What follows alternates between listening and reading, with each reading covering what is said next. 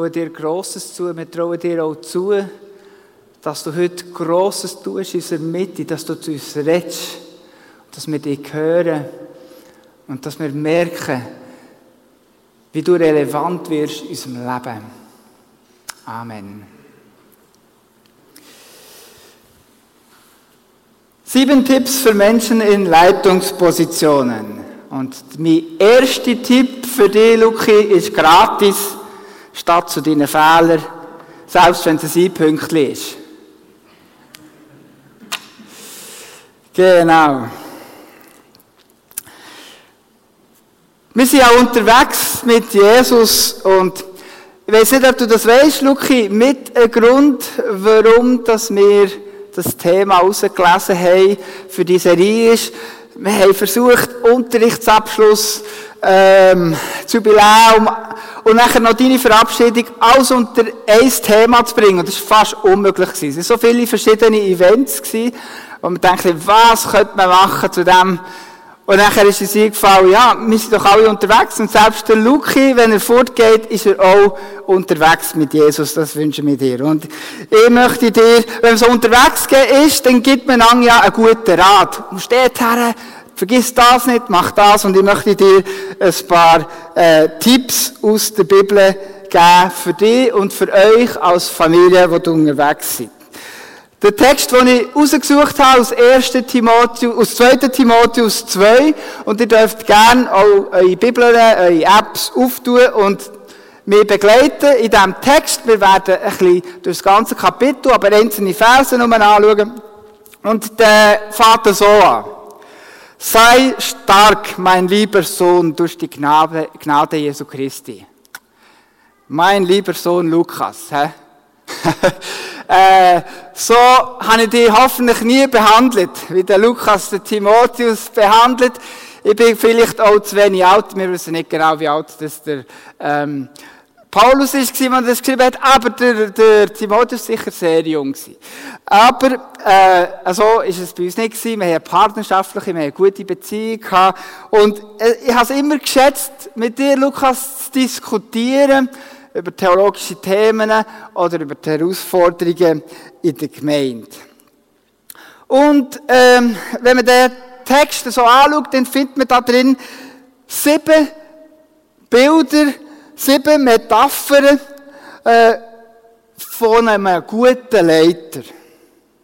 Es sind sozusagen sieben Tipps vom, vom Paulus für Menschen in Führungspositionen. Und das passt ja zu dir.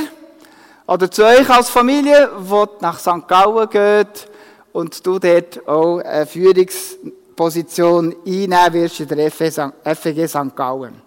Und ich vermute, vielleicht interessiert es noch irgendjemand anderes hier auch noch. Es soll nicht nur eine Predigt für einen Lukas sein. Also, ich denke, jeder von uns ist doch irgendwie auch in einer leitenden Position. Gibt es überhaupt einen Christ, der nicht in einer leitenden Position ist. Überall sind wir irgendwo Vorbilder. Wir sind im Beruf, haben wir leitende Positionen oder auch in der Gemeinde und sicher in der Familie. So kann jeder auch etwas von dem mitnehmen. Also lehnt nach zurück. Es sind sieben Punkte heute in dieser Predigt. Aber vielleicht kannst du dir nicht alle merken, aber nimm dir doch vielleicht einen von denen mit, wo, wo deine Leiterschaft soll prägen und wo dich zu einem besseren Leiter, zu einer besseren Leiterin für Jesus macht. Und das erste Bild, gerade in Vers 2, das ist das Bild vom Lehrer. Vers 2. Und was du von mir gehört hast, durch viele Zeugen, das Befehl, treuen Menschen an, die tüchtig sind, auch andere zu lehren. Er braucht also das Bild vom Lehrer. Doch es ist nicht einfach ein guter Lehrer, der weiss, der Inhalt an seinen Schüler weiterzugeben. Nein, ein guter Lehrer, ein wirklich guter Lehrer, kann so den Inhalt vermitteln, dass die Schüler das aufnehmen, aber selber auch fähig werden, das wieder anderen weiterzugeben. Bei den griechischen Philosophen war es gerade umgekehrt. Die wichtigste Person ist der Autor von einer Idee gewesen. Und das Wichtige war, dass man den Autor nie vergisst, der die Idee hatte. Darum redet man immer von den Philosophen, von den Griechen und immer sagt man noch den Namen dazu. Doch der Paulus kehrt das Wertesystem um, auf den Kopf. Das Wichtigste ist die Botschaft. Die frohe Botschaft. Wo wir sollen so verkündigen, dass andere sie weiter verkündigen können so, dass sie einen Lauf nimmt.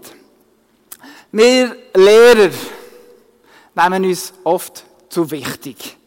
Wir denken, was ich jetzt wieder herausgefunden habe, oh, das ist ja ganz verrückt. Doch, es geht nicht um uns. Es geht nicht um mich. Es geht darum, dass die Botschaft die Menschen verändert und dass sie verändert die Botschaft weitertragen. Ziel ist die Multiplikation der guten Nachricht.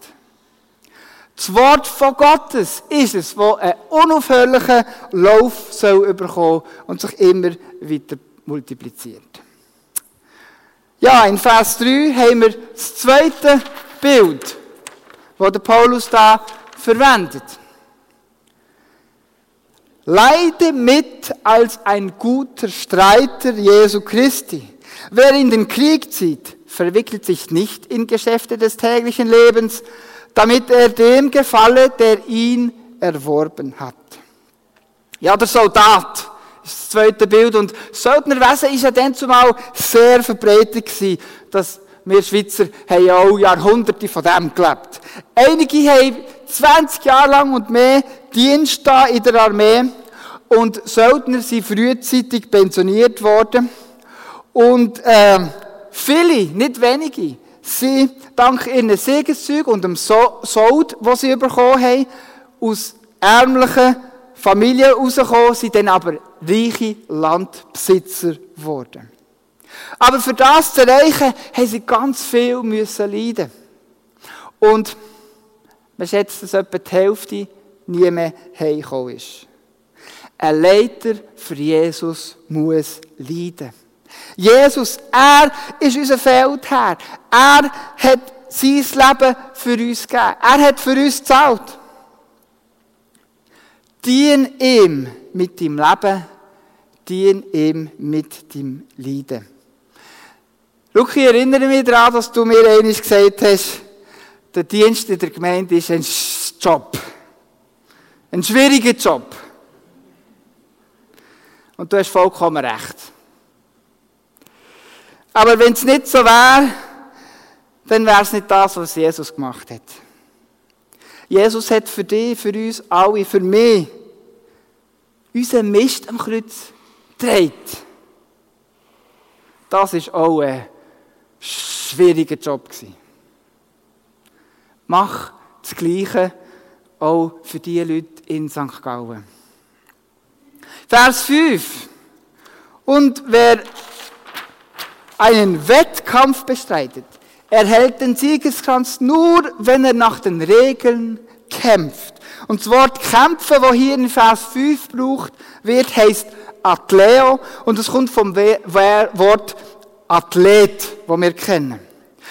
Und an den Olympischen Spielen in der Antike, wie übrigens auch noch heute, das habe ich erst gelernt, als ich im Olympischen Museum war, haben die Athleten müssen immer einen olympischen Eid sprechen.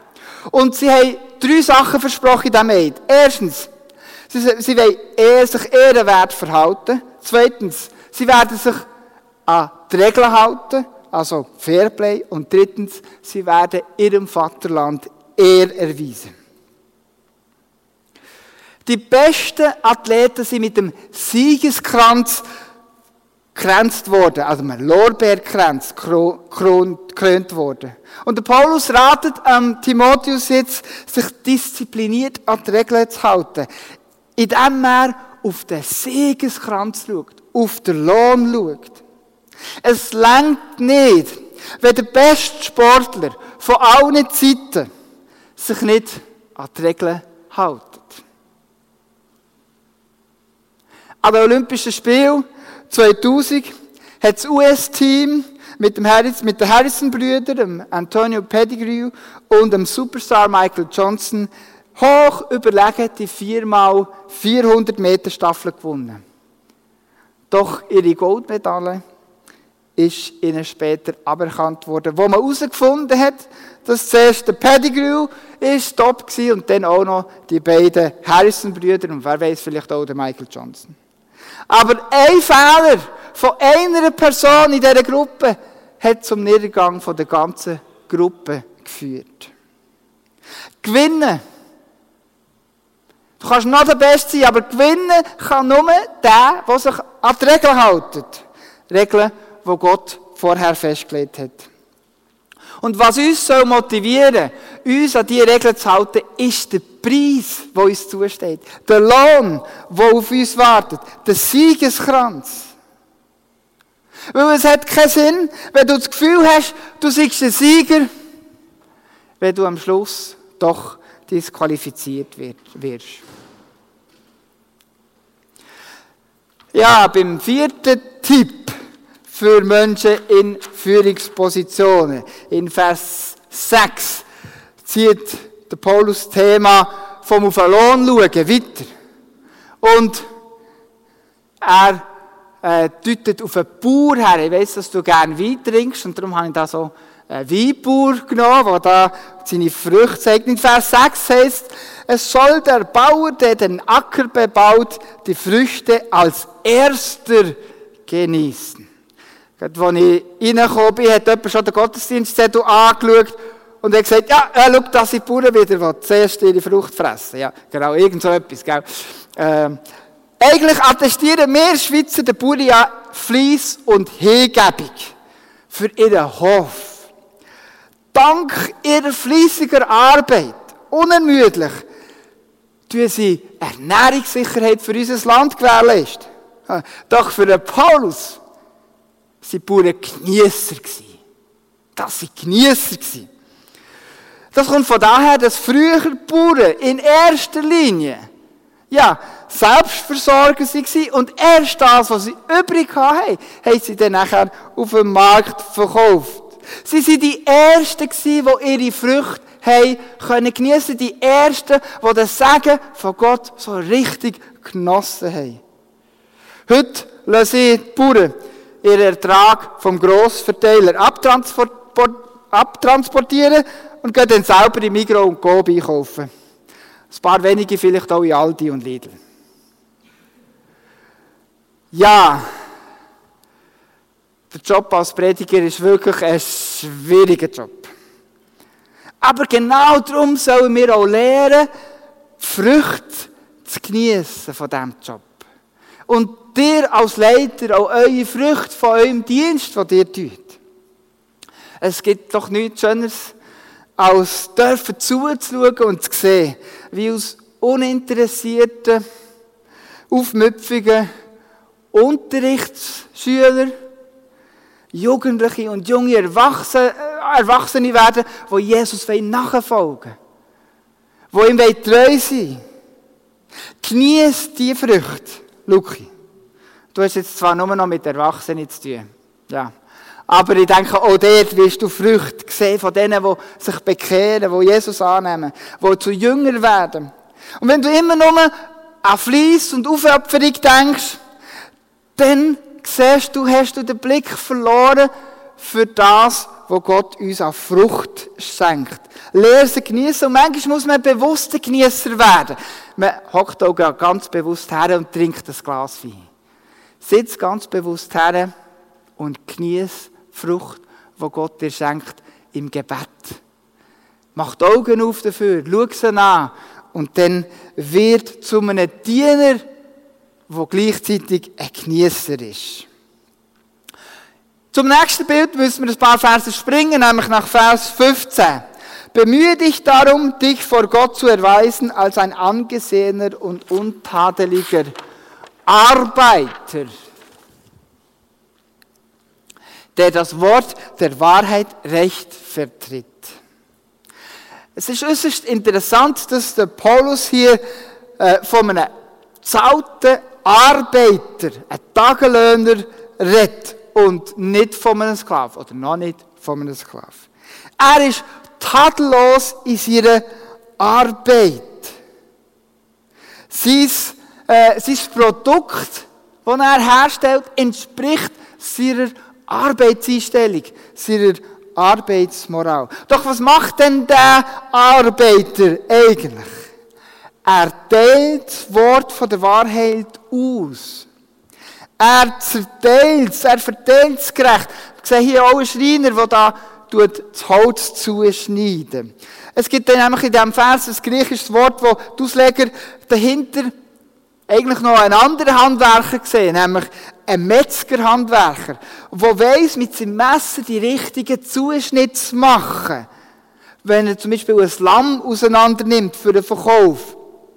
Und er weiß es genau so zu machen, damit jeder Käufer den Teil überkommt, wo, wo, wo ihm zusteht. Und trotzdem kennt er auch die Vorlieben von jedem von seinen Kunden. So muss auch ein Leiter sich gut auf seine Führenden anpassen. Zwar alle gerecht behandeln und trotzdem jeden individuell und einzigartig. Und Arbeit am Wort von der Wahrheit, also der Bibel, muss für jeden Gemeindeleiter, also auch für den Timotheus, äh, die Hauptaufgabe bleiben. Es muss, es muss richtig verstanden werden, es muss richtig auseinandergenommen werden und es muss kunstvoll zerteilt werden. Doch das Wort muss nachher auch noch verteilt werden. In sättigen Häppchen, damit die Menschen, die dadurch verändert werden, verstehen, können umsetzen und können es weitertragen an andere Leute. Und damit die Menschen auch auf ihre Eigenart verstehen. Ich habe immer wieder gestaunt, wie du äh, so viele komplexe Themen verstanden hast, auf eine einfache Art und anschauliche Art zu vermitteln. Ich habe selber, wie du siehst, einiges von dir gelernt, gell? So, eigentlich hast du mit dem angefangen. Schaff weiter an dieser Gabe, die Gott dir gegeben hat. Und jetzt kommen wir zu Vers 20 und 21. Hoppla. So. In einem großen Haus aber sind nicht allein goldene und silberne Gefäße, sondern auch hölzerne und irdene, also aus Lehm, die einen zu ehrenvollem, die anderen zu nicht ehrenvollem Gebrauch. Wenn nun jemand sich reinigt von solchen Leuten, der wird ein Gefäß sein zu ehrenvollem Gebrauch, geheiligt für den Hausherr, brauchbar und zu allem guten Werk bereit. Die ganze Zeit schon in dem zweiten Teil von Kapitel 2 redet Paulus, äh, äh, von, dass, er, dass er möchte warnen vor Menschen mit leerem Geschwätz, wo die ganze Gemeinde verunsichern, verunreinigen. Er vergleicht jetzt die Gemeinde eigentlich mit einem Haus. Und in diesem Haus sind ganz verschiedene Gefäße. In denen stecken kostbare Düfte und in anderen stecken weniger kostbare Düfte. Ihr wisst, was ich meine. So haben wir unser Wertesystem. Aber das einzige Kriterium, das für Paulus zählt, ist, dass die Gefäße für den Hausherr nützlich sind, egal aus welchem Material das sie bestehen. Und manchmal muss ein Leiter wortwörtlich allen Scheissdreck aushalten. Wo die Leute von sich geben und wo man Anschuldigungen äh, äh, erfährt, wo man eigentlich gar nicht dafür kann und so weiter, dann macht die nicht nützlich und führt es ab. Als Abführmittel. Aber es gibt Momente, wo wir Leiter, und das betrifft jeden von euch, mit kostbarem Lob gefüllt werden. Wenn das passiert, dann bild dir dabei nichts ein. Denn du bist ein Gefäß von deinem Hausherr zum ihm zu dienen. Du auch das weiterleiten, deinem Herr. Ja, in Vers 24 jetzt heißt folgendes. Ein Knecht des Herrn aber soll nicht streitsüchtig sein, sondern freundlich gegenüber jedermann, im Lehren geschickt, einer, der Böses ertragen kann und mit Sanftmut und Widerspenstigen die Widerspenstigen zurechtweist. Vielleicht hilft ihnen Gott zur Umkehr, die Wahrheit zu erkennen. Und zuletzt bleibt der Paulus noch ein bisschen weiter bei dem Bild vom Haus und er erwähnt jetzt einen Knecht, einen Diener. Ja, hier ist jetzt wirklich ein Sklave gemeint. Aber der Sklave tut nicht einfach Dienst nach Vorschrift.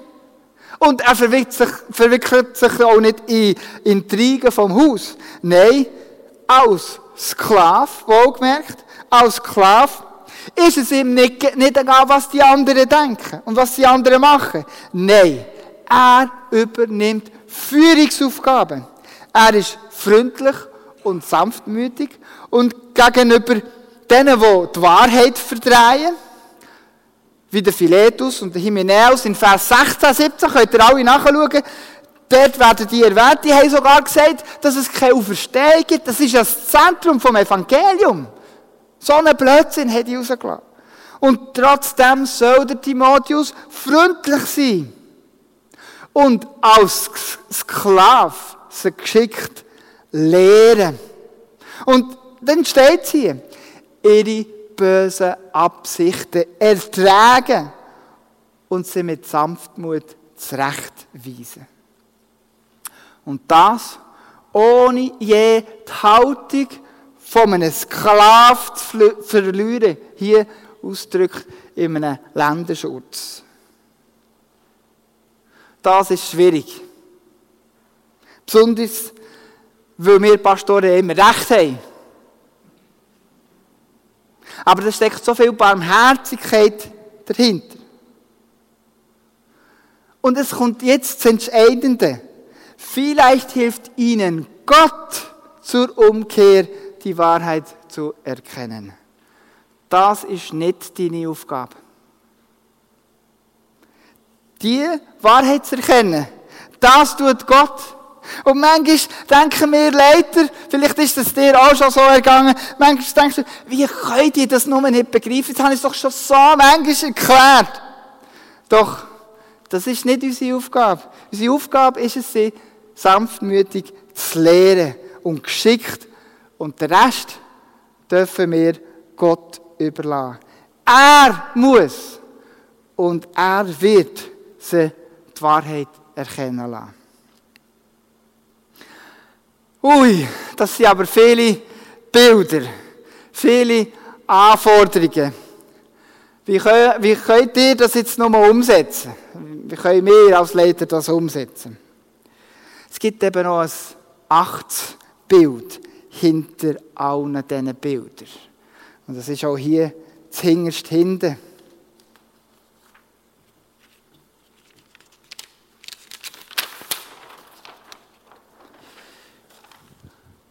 Schau mal in Vers 10. Genau in der Mitte zwischen all diesen Bildern, was dort steht. Darum dulde ich alles um der Auserwählten willen, auf dass auch sie die Seligkeit erlangen in Christus Jesus mit ewiger Herrlichkeit.